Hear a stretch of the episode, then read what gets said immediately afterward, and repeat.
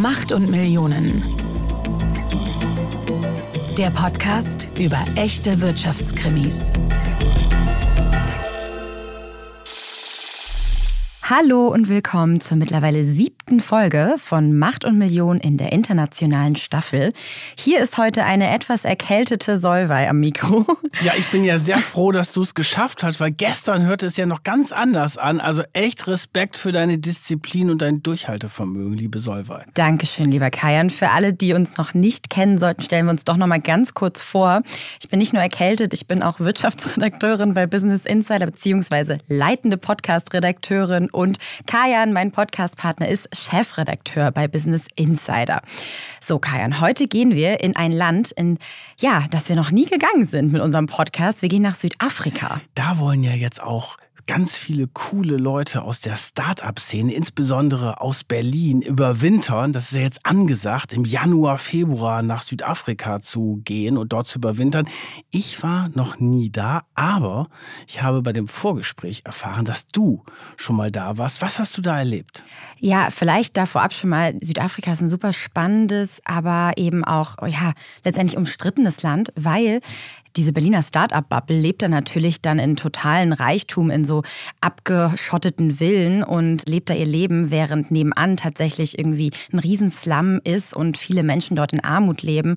Also das ist da wirklich eine sehr gespaltene Gesellschaft, muss man schon sagen. Ich habe bei einer Freundin übernachtet, das weißt du jetzt noch nicht, diese Geschichte. Und die hat da studiert. Und das heißt, wir haben nicht in so einem typischen Hotel oder sowas gewohnt, sondern wirklich in so einer Wohnung. Und die haben nicht nur eine Stromknappheit, wo wir gleich drauf kommen werden, sondern vor allem auch eine Wasserknappheit dort gehabt, insbesondere im Sommer. Und man muss da ganz vorsichtig mit den Wasservorräten umgehen. Wir hatten so kleine Kübel, wo wir dann das Duschwasser aufgefangen haben und das dann später verwendet haben, um halt, ja, die Wasserressourcen zu schonen. Wahnsinn. Heute geht es ja vor allen Dingen um Strom und nicht um Wasser. Und die heutige Folge, die haben wir Brandon zu verdanken. Weil ich weiß nicht, erinnerst du dich noch, das war unser Live-Auftritt in Köln im Mai und danach machen wir immer so ein bisschen Talk mit den Gästen und äh, unterschreiben noch ein bisschen die Bücher und quatschen einfach mit unseren Fans. Das macht irre viel Spaß.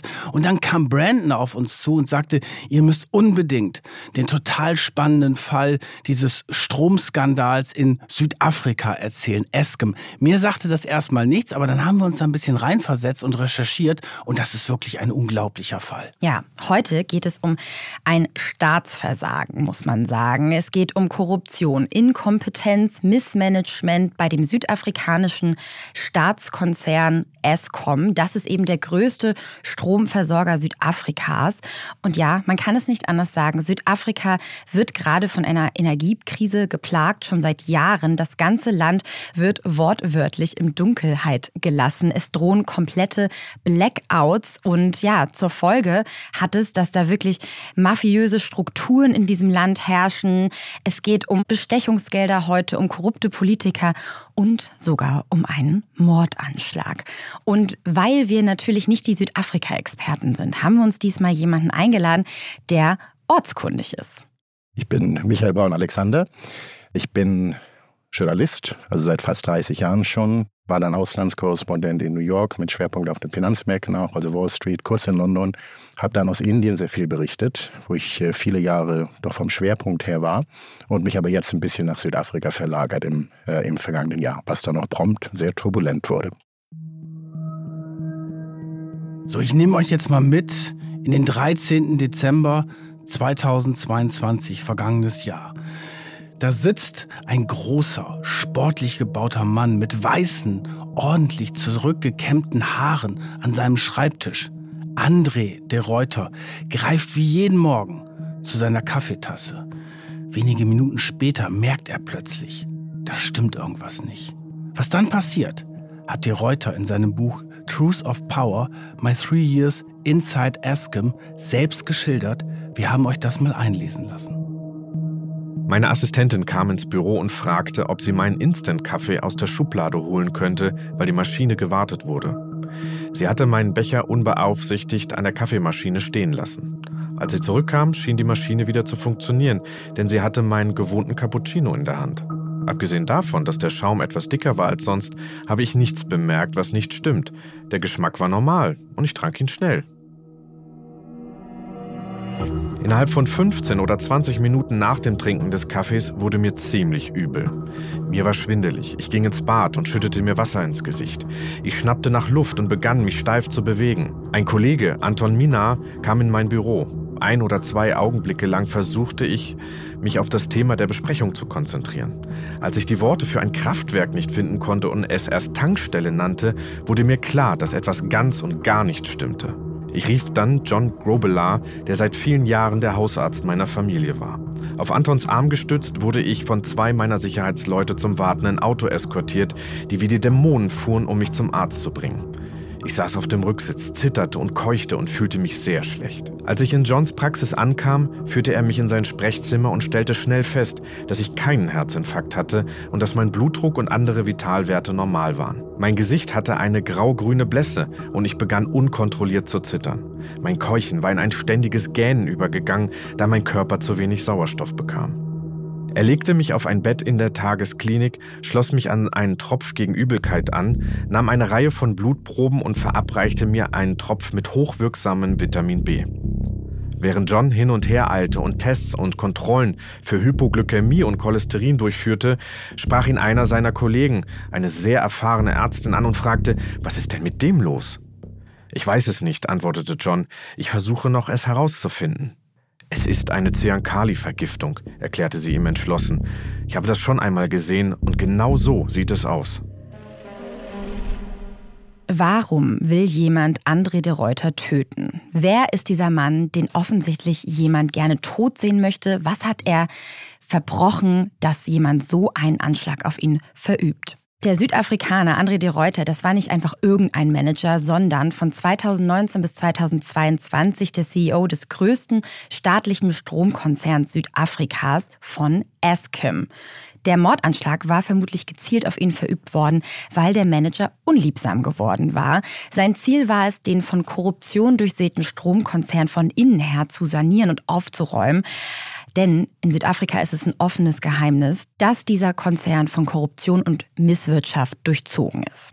Und das, was er gemacht hat, dieser Chefposten, das ist wirklich der ja härteste und unbeliebteste Job des ganzen Landes, weil es geht um Eskom. Und jetzt erzählen wir euch mal kurz die Geschichte davon. Das ist also der Stromriese, wie es bei uns zum Beispiel RWE ist. Und das ist noch ein viel größerer, weil der quasi fast den ganzen Strom des Landes produziert. Und das ist ein Konzern, der ist 1923 gegründet worden. Und das war natürlich diese ganze Zeit der Apartheid.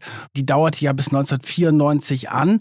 Und es war halt ein Stromkonzern, der galt eigentlich quasi als vorbildlich. Und auch gerade in der Zeit nach dem Ende des Apartheid-Regimes ging es ja darum, jetzt auch für große Massen von Schwarzen halt auch Strom zu produzieren. Die waren ja, vorher waren ja die Weißen sehr stark privilegiert, muss man sagen. Und das hat Eskom eigentlich in den ersten Jahren sehr gut gemacht, hat viele Neukunden ans Netz bekommen, billigen Strom produziert produziert und galt so ein bisschen als der Vorzeige-Energiekonzern von ganz Afrika. Ja, sogar im Jahr 2001 hat Eskom sogar den Titel bekommen, ich glaube irgendwie bester Stromkonzern der Welt und galt auch lange als einer der Top 10 größten Stromkonzerne der Welt. Ja, in den 90ern wurde eben Eskom dann verstaatlicht von dem damals an die Macht gekommenen ANC, dem African National Congress. Das war die Partei, die damals dann an der Regierung war. Die ist übrigens bis heute an der Regierung. Das ist quasi die Partei, die mit Nelson Mandela, dem großen Freiheitskämpfer, damals berühmt geworden ist. Und seit der Machtübernahme 1994 bildet die die Alleinregierung. Und wir wissen ja, wenn es Alleinregierungen gibt, wenn da keine Kontrolle stattfindet, das ist natürlich so ein Hort von ja, Misswirtschaft und Vettern Wirtschaft und da ist natürlich wenig Kontrolle da. Das ist dann so auch tatsächlich bei Escom verlaufen. Also man weiß jetzt in Rückblende, dass der ANC da wichtige Positionen in diesem Unternehmen nach der Verstaatlichung, nach Gefälligkeiten und nach politischem ähm, Interesse besetzt hat. Das können wir jetzt in der Rückblende sagen. Und insbesondere wurden da auch die CEOs dann immer mal wieder ausgetauscht, wenn die unliebsam geworden sind. Also innerhalb von zehn Jahren allein haben die 13 CEOs verbraten. Das hat dann letztendlich dazu geführt, wir fassen es jetzt mal kurz kurz zusammen, dass dieses Unternehmen zu einem Synonym für Korruption, Inkompetenz und Politikversagen über die Jahre wurde. Stand 2019 hatte dieses Unternehmen 26 Milliarden Schulden. Und das ist natürlich das Besondere an einem verstaatlichten Unternehmen im Vergleich zu einem Unternehmen aus der Privatwirtschaft hätte Escom in der Privatwirtschaft 26 Milliarden Schulden, das wäre schon längst pleite gegangen. Aber wenn du verstaatlicht bist, wirst du ja immer wieder von den Steuergeldern letztendlich getragen und immer wieder aufgefangen. Und das ist in diesem Fall natürlich auch immer passiert, weswegen die Politiker letztendlich gesagt haben, ist ja uns egal, ob dieses Unternehmen Gewinne macht oder nicht, weil wir werden es ja immer wieder durch die Steuergelder füttern können. So, und jetzt ist es halt ein verschuldetes, ein hochverschuldetes Unternehmen, das schlecht geführt wird. Davon gibt es ja eine ganze Menge, nicht nur in Südafrika, sondern auf der ganzen Welt. Aber das Dramatische an der Situation in Südafrika ist halt, dass es solche wahnsinnige Auswirkungen auf die Bevölkerung, das Leben in Südafrika hat. Genau, seit 2007 erlebt Südafrika immer mal wieder Stromausfälle. Insbesondere seit 2022 ist es nochmal deutlich schlimmer geworden, dass die immer wieder situative Blackouts haben. Und es ist eine Situation, die es so halt eigentlich noch nie gegeben hat, weil die Bevölkerung darunter extrem leidet. Und jetzt ist es so, dass das Land ein sogenanntes Load Shedding eingeführt hat. Also das heißt, es sind sogenannte kontrollierte und geplante Stromausfälle. Also man weiß ganz genau, heute zwischen 10 und 13 Uhr wird der Strom quasi abgeschaltet, um in der Zeit die Kraftwerke, dass die in dieser Zeit gewartet werden können, damit man das Netz nicht überlastet. Das hat uns jetzt unser Gast, Michael Braun-Alexander, den ihr am Anfang schon kurz kennengelernt habt, der hat uns mal erzählt, wie man sich das so vorstellen kann, wie das vor Ort in Südafrika so abläuft. Wie muss man sich das vorstellen? Hier bei uns in Deutschland, da wacht man morgens auf und man macht sich Kaffee oder Tee oder kocht sich ein Ei oder so. In Südafrika macht man das nicht, denn das geht möglicherweise gar nicht. Das Erste, was man macht, wenn man morgens aufwacht, man macht erstmal sein Handy an und schaut sich eine App an, Escom The Push. Und da gibt man dann oder hat man in der Regel seinen Wohnort, seinen Aufenthaltsort reingegeben. Weiß ich, Milderton in Kapstadt zum Beispiel, wo ich relativ viel bin, oder CBD, das ist so die, die innere Innenstadt, die Geschäftsstadt von, äh, von Cape.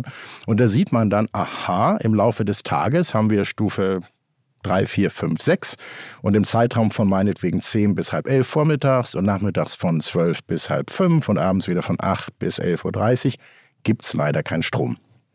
Da kann man sich dann wenigstens darauf einstellen, das ist schon mal ganz gut, aber abhängig davon, wie der Strommangel zum jeweiligen Zeitpunkt ist, sind es mal bis zu elfeinhalb Stunden am Tag. Das ist dramatisch für die Wirtschaft. Die Wirtschaft, die Privatwirtschaft jedenfalls, kann natürlich reagieren. Südafrika hat beispielsweise viele riesengroße Einzelhändler. ShopRite zum Beispiel oder Woolworth und wie sie alle heißen, die haben natürlich ein enormes Problem mit Kühlketten. Plötzlich ist kein Strom mehr da im öffentlichen Netz und die tun, was sie können. Also die generieren eigenen Strom mit Generatoren, Dieselgeneratoren oder machen meinetwegen Solaranlagen und so weiter. Klar. Das gilt auch für den, den wirklich wichtigen Agrarsektor in Südafrika, Gemüse, Obst, was man hier bei uns in Deutschland auch kaufen kann. Die brauchen Bewässerung. Jedenfalls großteils.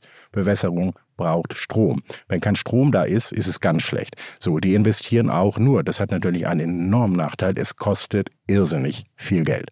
Also es ist ja für uns unvorstellbar. Ich kann mich erinnern, vor ein paar Jahren in Hamburg habe ich dann noch gelebt, da gab es einen Stromausfall für einige Stunden. Und da merkst du natürlich erst, wie du auf alles angewiesen bist, ne? dass du kein Licht anmachen kannst, dass du das Handy nicht aufladen kannst, der Fernseher geht nicht. Also wie abhängig du eigentlich von dem Strom bist, das merkst du eigentlich in dieser Situation. Das ist ja total normal, dass der Strom geht. Und diese Situation, die kann ich mich in meinem Leben vielleicht an zwei, drei Mal erinnern, wo es Strom Stromausfall in Deutschland gegeben hat und diese Situation in Südafrika jeden Tag mehrere Stunden, das ist für uns ja eigentlich unvorstellbar. Ja, und da ist natürlich auch insbesondere nochmal wichtig, insbesondere auch für die Sicherheit, wenn Ampeln dann nicht gehen zum Beispiel oder auch Alarmanlagen oder auch Kühlungen, weil es dann natürlich nochmal viel heißer als hier. Also hat schon extreme Auswirkungen. Du hast aber auch nochmal so gute Zahlen gehabt. Was kostet das denn dann eigentlich den Staat, diese Ausfälle? Ja, das ist wirklich Wahnsinn. Also jede Stunde ohne Strom kostet in Südafrika den Staat 27 Millionen Euro. Und nochmal eine andere Zahl dazu, die ich auch sehr prägnant fand. Im Jahr 2023 kosten die Stromausfälle Eskem insgesamt 15 Milliarden Euro. Und das ist ein Drittel des gesamten südafrikanischen Staatshaushaltes. So, jetzt haben wir einmal zusammengefasst, was da dieses große Problem ist, das über allem liegt. Und jetzt stellen wir uns natürlich die Frage, wie kann sowas denn sein? Weil für uns klingt das jetzt erstmal irgendwie komisch, weil Südafrika ist ja ein super rohstoffreiches Land. Die haben wahnsinnig viele Kohlevorräte zum einen, aber vor allen Dingen haben die auch ganz viel Sonne und Wind. Warum machen die denn nicht in Solarenergie oder in Windenergie? Und äh, ja, wie kann das passieren? Die haben ja zum Beispiel 3000 Kilometer Küste, die ja total windig ist, weil es gibt ja viele Ecken in Südafrika, gerade an den Stränden. Das sind ja die sogenannten Surfer. Paradiese. Mein Neffe zum Beispiel, der hat mehrere Wochen in Südafrika verbracht, weil er ein Riesensurfer ist und der hat da Fotos gepostet und mir geschickt. Das war wirklich der Wahnsinn. Ich habe es auch einmal versucht da, aber ich habe nur einen Tag ausprobiert. Also es gibt da Wind ohne Ende und du hast es eben schon gesagt, es gibt wirklich große Regionen, die sind ja so eine Art Halbwüsten. Also du hast Sonne und Wind en masse, aber dieses Land setzt total auf Kohle. Die haben natürlich auch die Kohle schon, aber das sorgt natürlich dafür, dass Südafrika mittlerweile einer der größten CO2-Verschmutzer ist. Genau, 2007 war Südafrika und Eskom mit über 190 Millionen Tonnen der zweitgrößte CO2-Produzent der Welt. Das ist schon krass, muss man sich mal reinziehen. So, und das heißt, diese Kohleversorgung ist in Südafrika politisch gewollt. Unser Gast, Michael, ich zitiere ihn jetzt mal, hat das mal einfach formuliert. Kohle kann man klauen, Sonne und Wind für die Stromproduktion nicht. Das liegt daran, dass auf diese Kohlekraftwerke seit Jahrzehnten etliche Anschläge verübt werden. Also da wird wirklich die Kohle vom Band dahin quasi geklaut. Die Werke wurden jahrelang nicht gewartet. Die sind verstaubt, verdreckt. Da gab es wirklich Gerätschaften, da stapelte sich quasi der, der Staub drauf. Teile fehlen. Es wird eben geklaut bis zum Get-No und äh, die Werke werden bewusst sabotiert, damit mafiöse Strukturen letztendlich davon profitieren können. Jedes zehnte Kraftwerk steht dort gerade still und es muss deswegen gewartet werden. Das hat man auch jahrelang versäumt bei Eskom. Und diese mafiösen Strukturen hat uns Michael jetzt auch nochmal erklärt. Das sind mafiöse Strukturen, die Südafrika hat in weiten Teilen der Wirtschaft. Das ist auch allgemein bekannt. Das ist kein Staatsgeheimnis. Es gibt auch viele Verwandlungen mit der Regierung oder jedenfalls regierungsnahen Kreisen. Das ist auch überhaupt kein Geheimnis. Kohle bietet sich für Korruption an. Das hat viele, viele Gründe. Ich gebe mal ein Beispiel. Man baut in der Regel Kohlekraftwerke in der Nähe von Kohlevorkommen. Das hat einfach den Vorteil, so ein, so ein Kohlekraftwerk braucht enorme Mengen an Kohle und zwar dauerhaft. Ne? Da muss immer also reingeschüttet werden praktisch. Man macht es in der Regel mit Fließbändern. Diese großen Dinger kennt man vielleicht auch aus dem Ruhrgebiet oder so. Das ist eigentlich die normale Lösung. Da ist also so ein Dauerfluss von Kohle immer rein. Wenn man diese Fließbänder beispielsweise sabotiert, dann gibt es durchaus Profiteure. Zum Beispiel diejenigen, die Lkw-Flotten betreiben. Um das, was ein Fließband schafft, mit LKWs zu machen, braucht man hunderte LKWs im Dauerbetrieb gewissermaßen. Derjenige, der zufällig eine LKW-Flotte hat, hat durchaus Vorteile davon. Es kommt auch hinzu, man kann Lkw-Ladung sehr viel einfacher austauschen als das, was auf dem Fließband fließt. Nehmen wir mal das Beispiel Kohle. Ja, also da hat man zum Beispiel Kohle, die geht im Prinzip vom Bergwerk, von der Abbaustelle zum Kraftwerk. Schön und gut. Naja, dann hält man kurz zwischendurch, Kohle wird ausgetauscht oder in Teilen ausgetauscht mit, sagen wir mal, Geröll. Und das geht dann ins Kraftwerk, was nicht unbedingt dazu führt, dass das Kraftwerk besser funktioniert. Das läuft noch eine Weile weiter, aber dann macht's Peng. Und diese Kohle wird quasi geklaut. Die wird geklaut. Und wo geht die dann hin? Naja, das sind dann in der Tat Kartelle oder, oder mafiöse Strukturen. Das wird dann durchaus äh, weiterverkauft unter der Hand und so weiter. Das ist also eine von vielen, vielen Möglichkeiten abzuschöpfen. Also Korruption at its best. So, jetzt müssen wir natürlich ein paar Hintergründe vielleicht auch zu Südafrika erzählen. Wir haben ja eben schon gesagt, natürlich lange Zeit das sehr umstrittene, auch sehr blutige Apartheidsregime, wo die Weißen, die Schwarzen, ich fasse es jetzt mal kurz zusammen, unterdrückt haben. Und dieser Freiheitskampf, der war natürlich ein großer Sieg auch. Dass es dort auch viel mehr Rechte dann für Schwarze gegeben hat.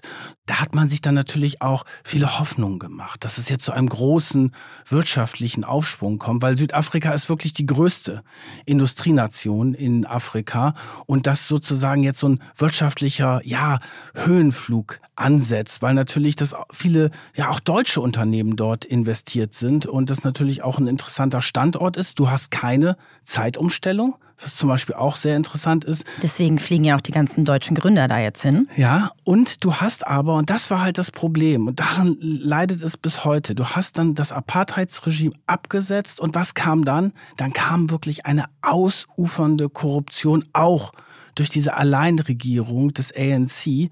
Und das hat wirklich dafür gesorgt, dass dieses Land ja in diese schlimme Situation hinein verfällt. Also Südafrika kam 1994 aus der Apartheid raus. Gott sei Dank. Ja, eine, eine große, wirklich historische Leistung und relativ friedlich, was das Ganze nochmal wirklich fabelhafter macht. So. Äh, die Wirtschaft musste seitdem doch ordentlich umgebaut werden, auch entwickelt werden. Einfach weil viele Haushalte hatten keinen Strom, auch kein Wasser und so weiter. Straßennetz war ein bisschen marode und, und, und, und, und. Einzelne Sektoren haben immer gut funktioniert, aber viele andere eben auch nicht. Das heißt, grundsätzlich ging man davon aus, es wird eine ein Wirtschaftswachstum geben. Und zwar ziemlich flott. Ja, jetzt kommt Südafrika mal richtig in die Gänge. Und es gab schon 1998 eine wichtige, auch hochoffizielle Studie, die hat klipp und klar gesagt, Freunde in der Regierung, also beim Afrikanischen Nationalkongress ANC, wenn wir nicht massiv die Kapazität steigen, kriegen wir ab 2008 Probleme. Wir werden nicht genug Strom haben. Und genauso ist es putzigerweise gekommen. Also die Regierung hat im Wesentlichen gesagt, in meinen Worten, ist uns doch egal. Und die ersten Stromausfälle gab es 2007. Die waren damals aber noch relativ übersichtlich, paar Tage. Und das Ganze hat sich jetzt, also insbesondere im vergangenen Sommer, also im deutschen Winter, massiv verschlechtert.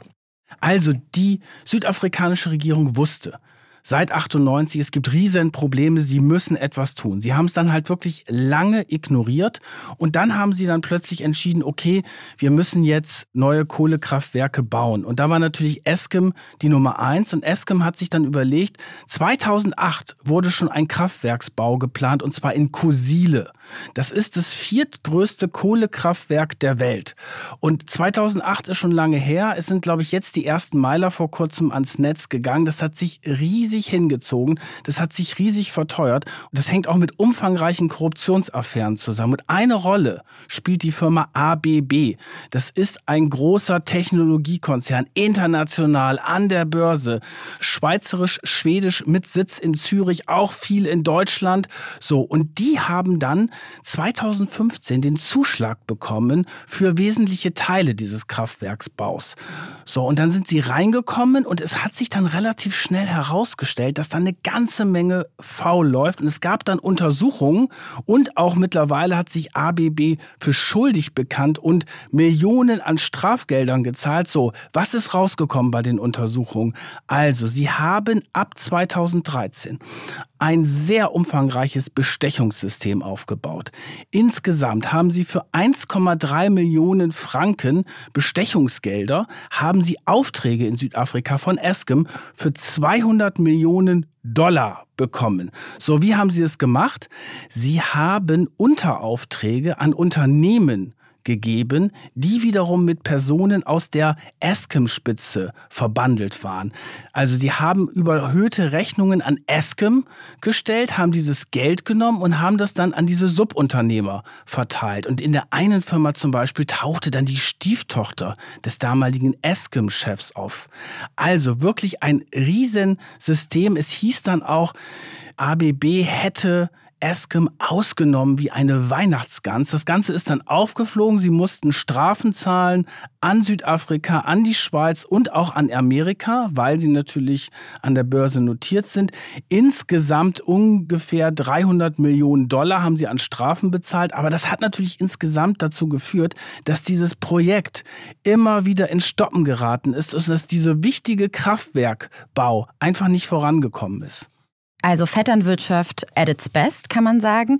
Und das ist etwas, was wir oder was ich in dieser Recherche immer wieder gelesen habe, dass man in Südafrika so ein bisschen dieses Gefühl hatte, okay, alle müssen irgendwie so ein bisschen mit von profitieren und ja, die eine Hand wäscht die andere. Und das ist da ja ein sehr guter Beispielfall dafür gewesen. Man kann sagen, dass viel dieser Korruptionsprobleme auch in der Zeit unter dem Präsidenten Jacob Zuma entstanden ist. Also der war von 2009 bis 2018 an der Regierung, also auch eine wahnsinnig lange Zeit. Und das hat dafür gesorgt, dass es eigentlich eine wirtschaftspolitische Katastrophe für das Land geworden ist.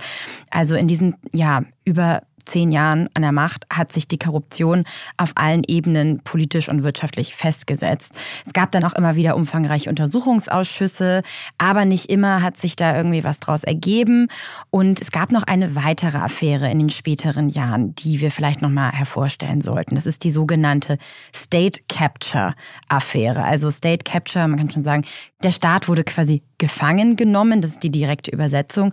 Und da ist eine Familie sehr wichtig. Das waren die sogenannten Drahtzieher, die Familie Gupta aus Indien. Das sind mehrere Brüder, die sich ein Riesenimperium aufgebaut haben und Milliardäre sind. Die sind ganz stark mit der Politik in Südafrika verbandelt gewesen, insbesondere auch mit der Regierung unter Zuma.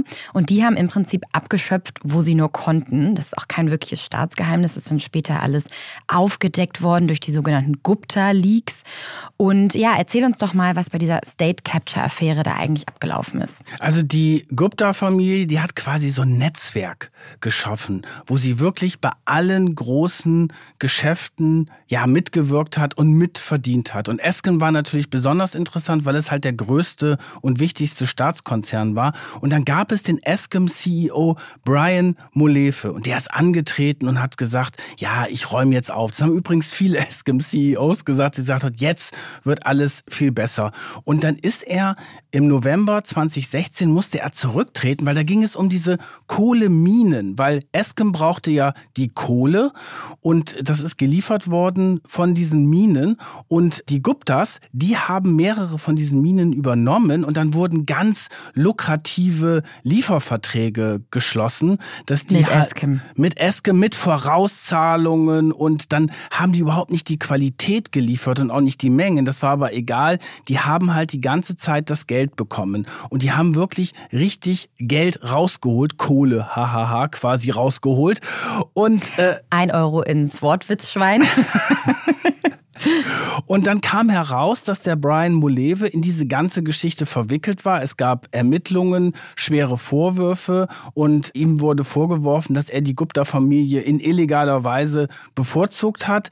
Und ja, insgesamt soll Eskem über 40 Millionen Euro an das Gupta-Unternehmen bezahlt haben, damit sie zum Beispiel überhaupt dieses Kohlebergwerk erwerben konnte. Also schon mal das, also ein riesen, ja, Kohlekomplott, muss man fast sagen. So, der Molefe ist zurückgetreten und hat dann aber um seinen Job gekämpft. Und das ist auch irgendwie krass, wie dann man mit dem dann umgegangen ist. Dann hat man gesagt, okay, ja, dann geht er jetzt mal ins Parlament als Abgeordneter für die ANC.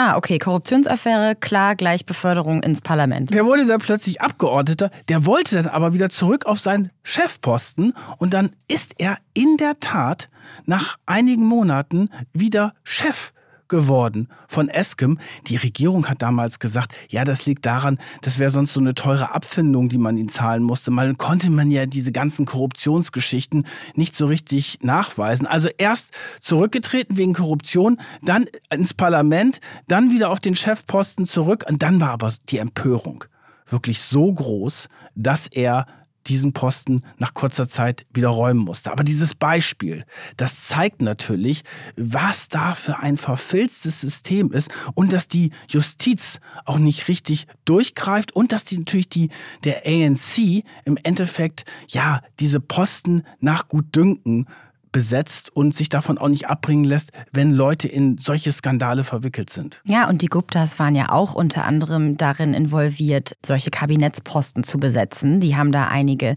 in Position gebracht für ihren eigenen Vorteil.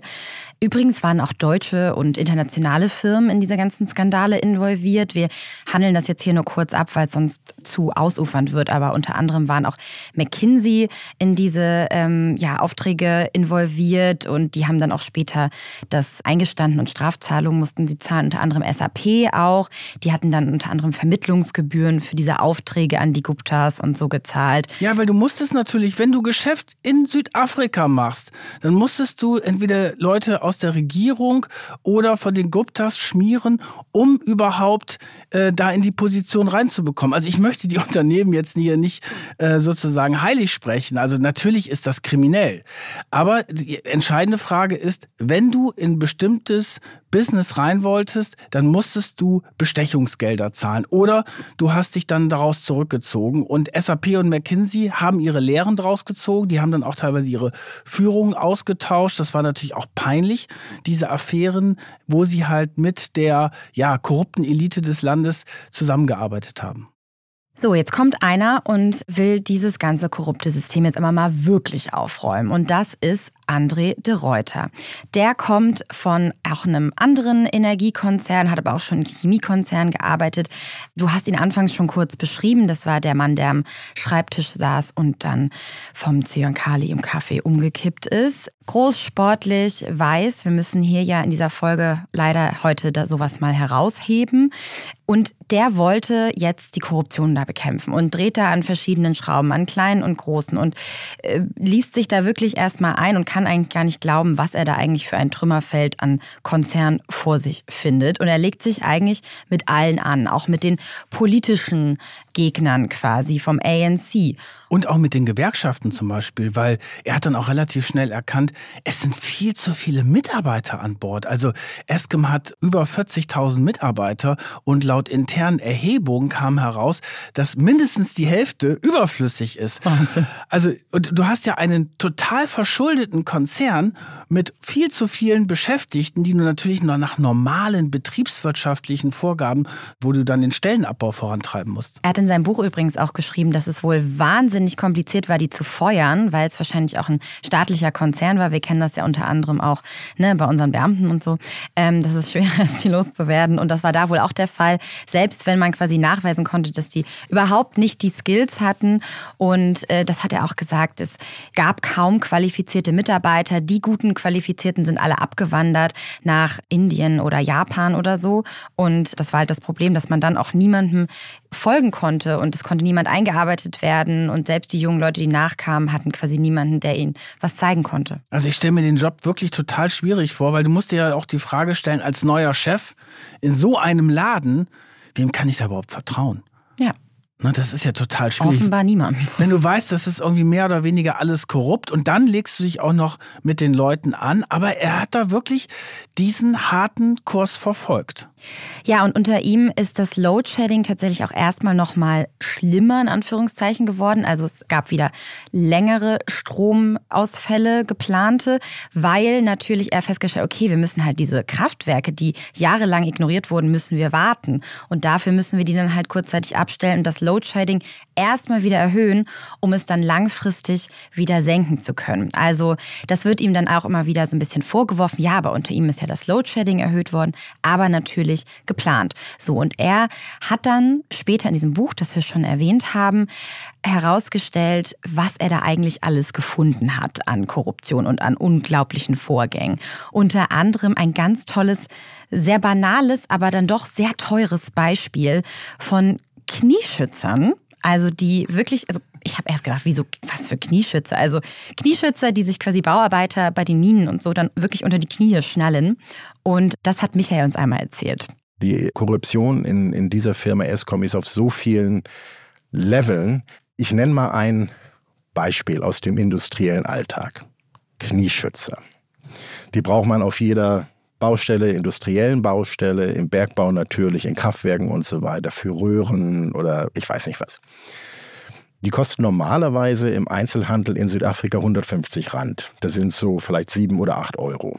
Die haben sie in der Vergangenheit mitunter schon für 80.000 Rand das Paar gekauft. 80.000 Rand sind ungefähr 4.000 Euro das Paar Knieschützer aus Plastik und Schaumstoff.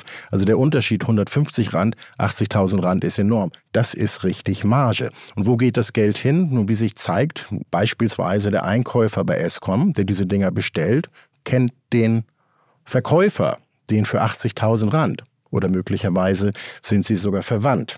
Das Beispiel habe ich mir nicht ausgedacht. Das kommt von André de Reuter, der bis Ende vergangenen Jahres der Chef von Escom war und tatsächlich versucht hat, den Laden aufzuräumen. Ein weiteres tolles Beispiel ist Klopapier. Knieschützer, Klopapier, da bin ich ja gespannt. So banal, so gut.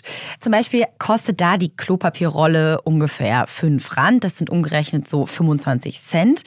Wird ja in jedem Unternehmen gebraucht. Und die haben das dann wohl irgendwie für 26 Rand statt den eigentlichen 5 Rand, die es kostet, eingekauft. Also für das Fünffache. Und das ist ja eine Marge, ne? Oder auch Mülltüten, jetzt diese großen schwarzen, die man so kennt. Die haben da 15 Rand gekostet, also 75 Cent. Die haben sie auch für das Fünffache eingekauft. Also wirklich der Wahnsinn. Oder mein Lieblingsbeispiel, es gab auch einen Wischmopp, der für 10.000 Euro eingekauft wurde.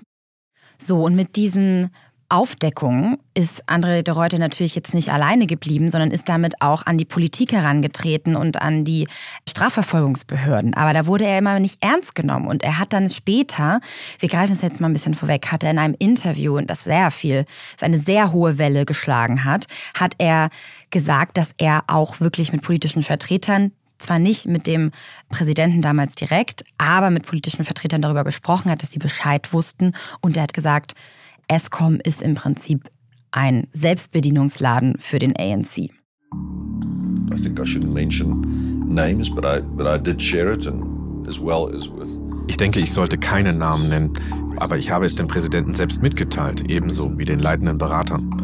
Ich habe den Präsidenten nie persönlich informiert, aber ich habe die Nachricht weitergegeben, wozu ich übrigens gesetzlich verpflichtet bin. Is ESCOM a ESCOM ist für den ANC also so etwas wie ein Futterdruck? For the ANC. I would say the evidence suggests that it is. Ich würde sagen, die Beweise deuten darauf hin. Ich habe gegenüber einem hochrangigen Minister meine Besorgnis zum Ausdruck gebracht. Die Antwort lautete, im Wesentlichen müssen sie pragmatisch sein. Im Interesse des Allgemeinwohls muss man einigen Leuten ein wenig zu essen geben.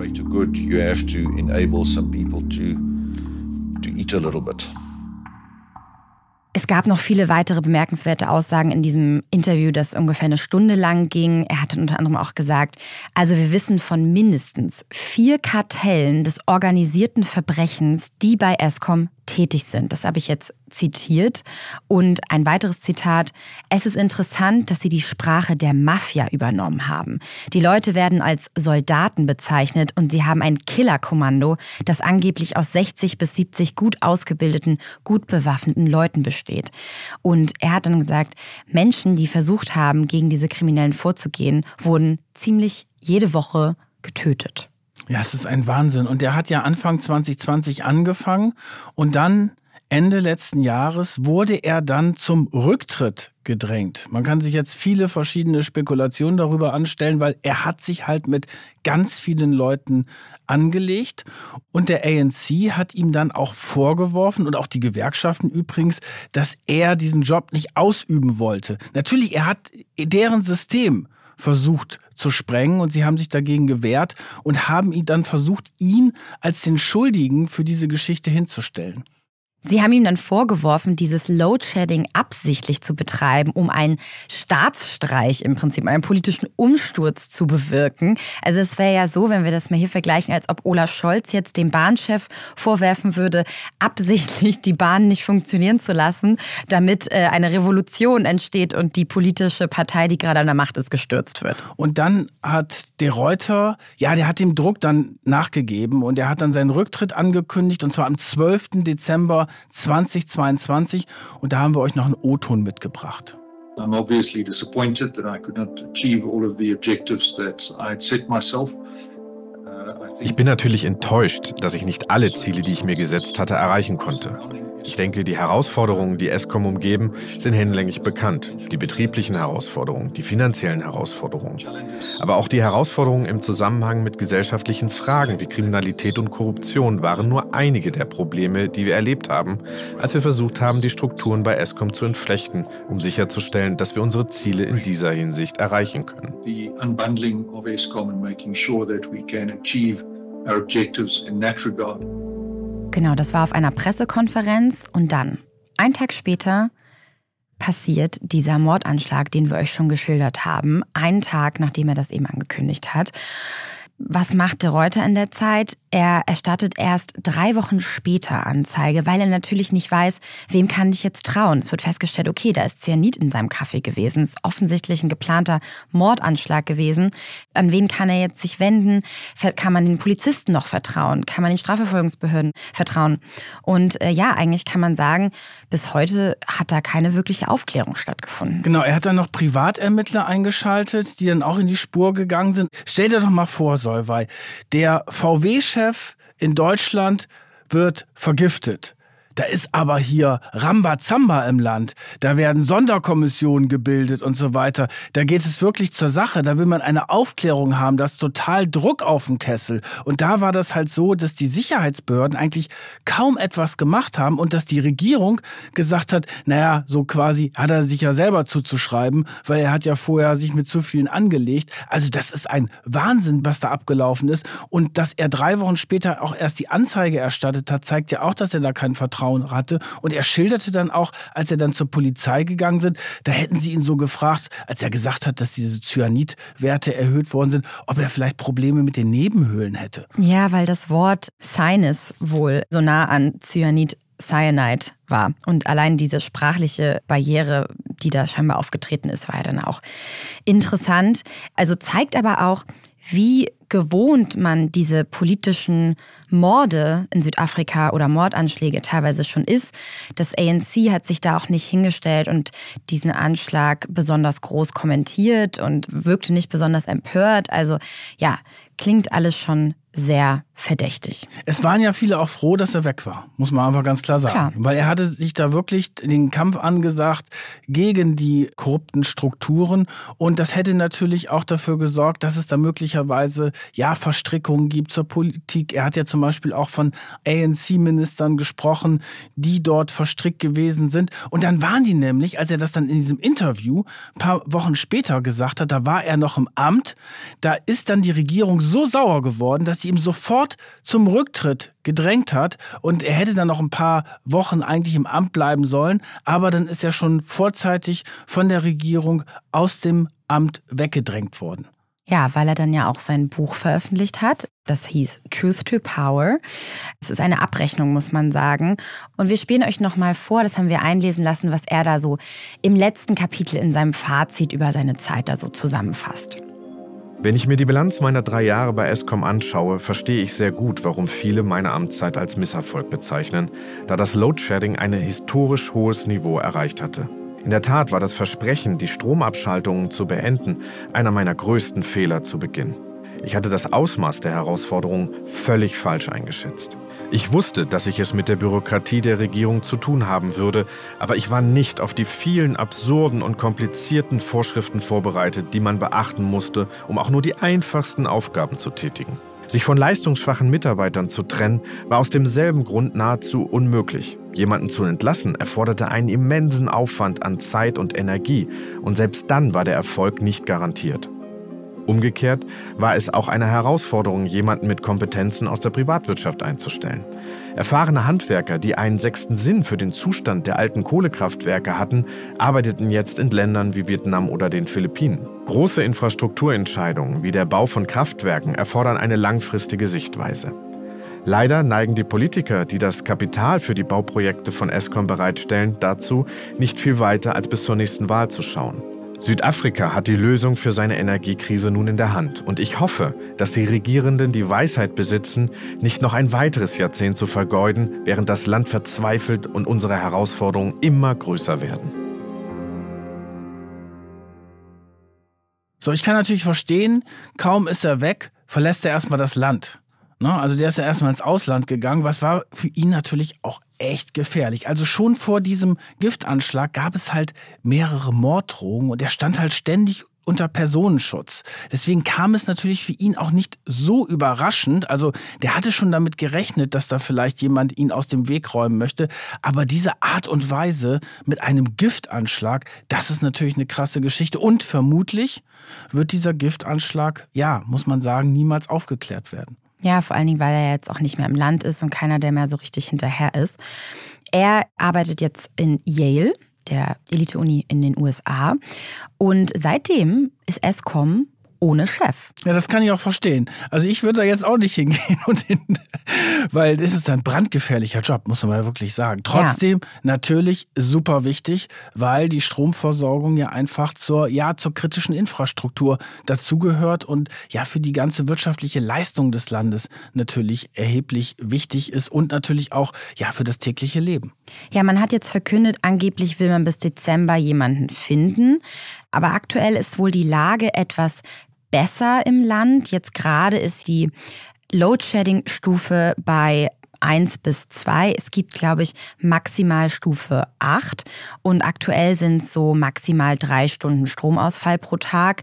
Das ist relativ wenig, wenn man das vergleicht mit der Zeit Anfang des Jahres, wo es teilweise so elf Stunden pro Tag waren. So langfristig herrscht aber trotzdem immer noch die Gefahr für ein totalen Blackout, also dass wirklich das gesamte Land über längere Zeit im Dunkeln hockt. Das hat Michael uns nochmal erzählt. Die Gefahr, dass Südafrika irgendwann wirklich einen kompletten Blackout kriegt, ist da und das wäre eine Katastrophe. Wenn also ein Land wie Südafrika, sagen wir mal, für eine Woche keinen Strom hätte, das würde zum Zusammenbruch der öffentlichen Ordnung führen. In Deutschland übrigens auch. Das würde hier ganz genauso wirken wie in Südafrika oder in den meisten anderen Ländern.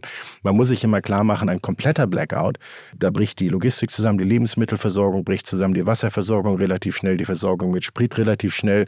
Krankenhäuser haben nach zwei Tagen oder was kein Diesel mehr, können also ihre Not, Notstromaggregate nicht betreiben und, und, und. Das ist ja genau der Grund, warum De Reuter äh, auch das Load Shedding tatsächlich durchgeführt hat, weil im Hintergrund dann immer Kraftwerke, die gerade nicht im System waren, gewartet wurden und wieder auf Vordermann gebracht wurden. Also es ist auf der einen Seite natürlich ein Energieproblem, ein Wirtschaftsproblem, aber es hängt natürlich sehr stark mit der Regierung und mit dem ANC zusammen, die ja eigentlich dafür verantwortlich sind, was mit Eskom da in den letzten Jahrzehnten passiert ist, dass aus so einem Vorzeigeunternehmen wirklich so ein Chaosladen geworden ist. Und jetzt ist natürlich die entscheidende Frage, gibt es Hoffnung für Südafrika, diese Korruption auszumerzen und das Energieproblem auch in den Griff zu bekommen? Und wir haben den Michael natürlich nochmal dazu gefragt, wie er die politische Zukunft von Südafrika sieht. Ich würde sagen, Südafrika steht kurz vor einer Zeitenwende, beliebtes Wort heutzutage. Also der ANC, der African National Congress, also die, die Partei der Unabhängigkeitsbewegung in den 70er, 80er Jahren, Nelson Mandela, Madiba und so weiter, stellt die Regierung seit 1994, also seit 30 Jahren, auch mit äh, absoluter Mehrheit, ist also die entscheidende politische Kraft. Das ganze Land ist natürlich fix und fertig und hat dieses ganze Load-Shedding satt. Was wir jetzt sehen, ist ein massiver Rückgang bei den Umfragewerten für den ANC. Wir reden hier von 30 bis 40 Prozent statt eine absolute Mehrheit. Es gibt andere, die sagen, noch viel weniger. Und dann ist natürlich die Frage, was dann? Äh, das läuft erstmals auf eine Koalitionsregierung in Südafrika hinaus, also auf Bundesebene, auf nationaler Ebene. Und die Frage ist, mit wem wird denn der ANC koalieren? Da gibt es vereinfacht gesagt zwei Möglichkeiten. Die meines Erachtens viel bessere wäre eine Koalition mit der sogenannten Democratic Alliance, DA, die finde ich, in, im Western Cape einen relativ guten Job macht. Western Cape ist Kapstadt. Da läuft es auch mit dem Strom ein Tick besser. Gilt als relativ wirtschaftsliberal. Aber die DA hat auch ein Problem. Sie gilt in weiten Bevölkerungskreisen als in Anführungsstrichen weiß. Und das macht sie für viele Südafrikaner unwählbar. Mit denen könnte der ANC koalieren. Es gibt aber noch eine andere Möglichkeit und das sind die sogenannten Economic Freedom Fighters. Die wurden mal gegründet von Julius Malema. Der kam aus der Jugendbewegung des ANC, ein junger Mann, sehr clever auf seine Art. Aber die Economic Freedom Fighters verfolgen so eine Art sozialistisch-marxistisch-kommunistisches Experiment. Die wollen im Wesentlichen alles verstaatlichen, die Banken, den Rohstoffsektor, die Landwirtschaft natürlich, die Zentralbank, klar. Also noch mehr verstaatlichen äh, als der ANC was meines Erachtens eine Katastrophe wäre für Südafrika. Die Frage nächstes Jahr ist also, ja, mit wem wird denn der ANC koalieren? Ich fürchte, es wird EFF sein und dann bin ich in der Tat sehr, sehr pessimistisch. Ich gehe davon aus, dass der Rand, die Währung, die ohnehin schon sehr schwach ist, aufgrund der Wirtschaftsmisere dann tatsächlich kollabieren könnte. Und es ist jedenfalls möglich, dass, dass Südafrika so sich in Richtung Simbabwe entwickelt und das wäre einfach katastrophal, wenn das kommt. Ja, also so zusammenfassend ist es natürlich irgendwie auch ein Stück weit traurig, weil dieses Land ja eigentlich diesen riesen Befreiungsschlag durch das Ende der Apartheid geschafft hat und sich daraus befreit hat. Und Michael sagt auch, ähm, das haben wir jetzt nicht mit eingebaut, aber er hat uns auch im Gespräch gesagt, dass die Südafrikaner wahnsinnig resilient sind, also dass sie das wirklich verdienen, dieses Wort, sich immer wieder aus allem herauskämpfen.